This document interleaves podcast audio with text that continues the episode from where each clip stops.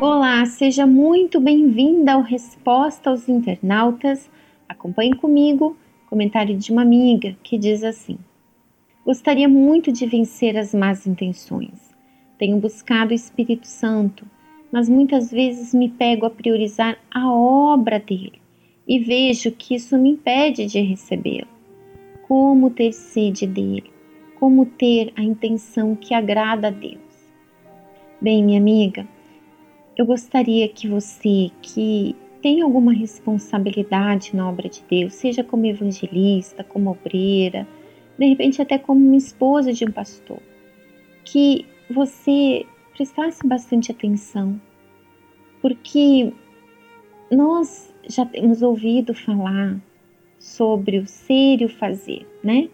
Principalmente você que tem acompanhado os áudios aqui no blog Viviane Freitas, você sabe que o que mais agrada a Deus não é o que você faz, mas quem você é. E muitas vezes as pessoas se escondem atrás do fazer. Por quê? Porque elas se apoiam naquilo que elas fazem justamente para esconder a sua própria realidade, a sua própria condição espiritual.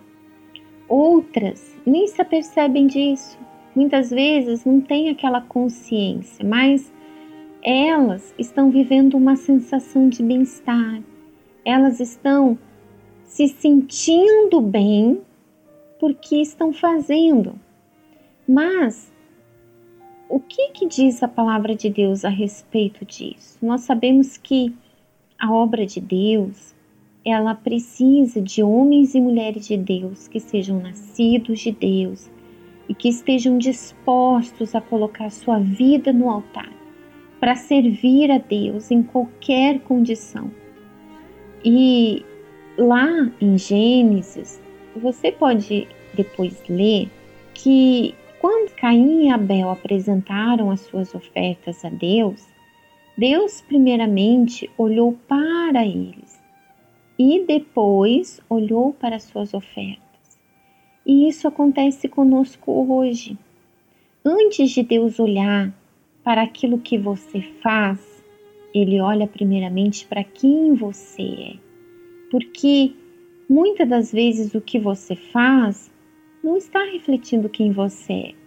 Você pode ser de repente uma pessoa super ativa na obra de Deus, mas será que você é ativa no seu relacionamento com Deus, em desenvolver a sua fé, o seu relacionamento com Ele? Ou você simplesmente é ativa só naquilo que você faz? E claro que muitas vezes, na maioria das vezes, a gente pode dizer que aquilo que nós fazemos reflete quem nós somos, né? Imagina, uma pessoa que sofreu, que gemeu muito na vida, principalmente na vida espiritual, ela gemeu na mão do diabo. Então, quando ela é liberta, quando ela tem uma experiência com Deus, o objetivo dela passa a ser qual? Qual que passa a ser o objetivo dela? A ir para cima do diabo, a arrancar as almas que hoje estão sofrendo nas garras dele, assim como ela estava antes, né? Então ela coloca ali a sua vida à disposição de Deus. Mas eu gostaria que você fizesse essa avaliação na sua vida. Será que aquilo que você está fazendo coincide com quem você é? Por exemplo, você fala de Jesus para as pessoas que as pessoas têm que priorizar Deus, que elas têm que investir no relacionamento delas com Deus, que Deus tem que estar em primeiro lugar na vida delas. Então você atende, você evangeliza, você cuida dos jovens na igreja. Você é aquela pessoa que sempre tem ali ó, uma palavra para dar às demais pessoas. Mas será que você tem vivido essas mesmas palavras? Será que o seu relacionamento com Deus é o mais importante? Será que você tem priorizado a Ele na sua vida, no seu dia a dia? Por exemplo, aqui no blog, nós temos a meditação.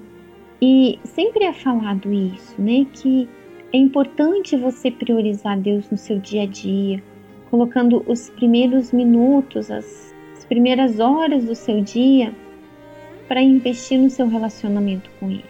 Mas será que você tem vivido isso? Então, minha amiga, faça essa análise da sua vida. Você quer saber quais são as suas intenções, se elas são boas, se elas são más em relação àquilo que você está fazendo? Avalie então quais são as suas prioridades. Porque quando a sua prioridade realmente é agradar a Deus, então você acorda e dorme pensando nele.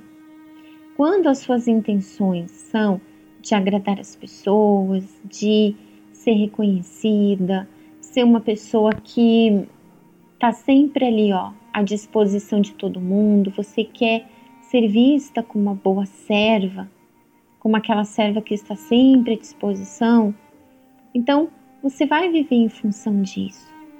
Você vai viver em função do fazer e você vai acabar deixando de lado a sua comunhão com Deus, o seu relacionamento com Deus. E eu posso falar com você a respeito disso porque eu já vivi isso. Eu já vivi essa sensação de bem-estar, eu já vivi focada no fazer, Sim, eu já passei por essa experiência. Porque desde quando eu tive meu encontro com Deus, e antes disso, eu sofri, eu tive experiências muito difíceis na minha vida, na minha família, principalmente na minha vida espiritual. Então, quando eu tive meu encontro com Deus, o meu objetivo de vida passou a ser esse, a dar às outras pessoas aquilo que eu estava recebendo. Então eu era uma evangelista super ativa, eu passei a ser uma obreira super ativa. Eu casei com um pastor e continuei sendo uma esposa de pastor super ativa. E sem me dar conta, eu fui deixando o meu relacionamento com ele em segundo lugar. E eu fui priorizando trabalhar nas reuniões, atender as pessoas, evangelizar, organizar as coisas na igreja. Isso num determinado momento, me despertou: peraí, eu estou focada nas responsabilidades, mas cadê o meu relacionamento com Deus, a minha comunhão com Deus? Então eu comecei a me avaliar e eu vi que Deus não estava em primeiro lugar como eu imaginava que ele estava. Embora eu estivesse ali, ó, eu acordava e dormia praticamente o dia inteiro na igreja. Mas eu percebi que Deus ele não estava em primeiro lugar na minha vida como eu imaginava que estivesse.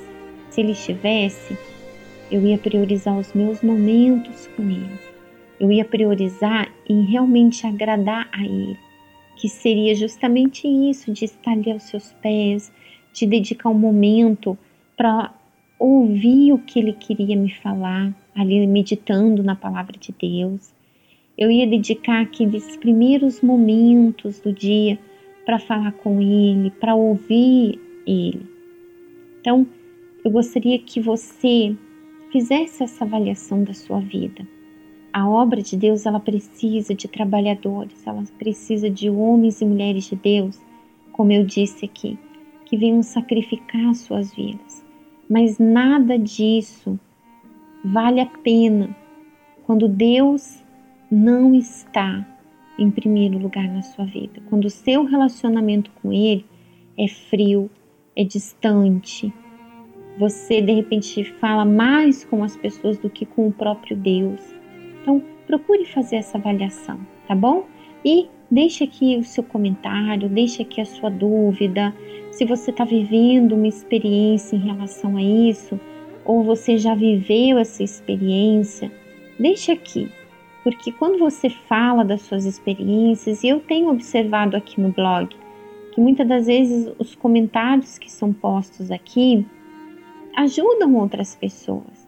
É muito gostoso ler o que você está vivendo, ler o que você viveu.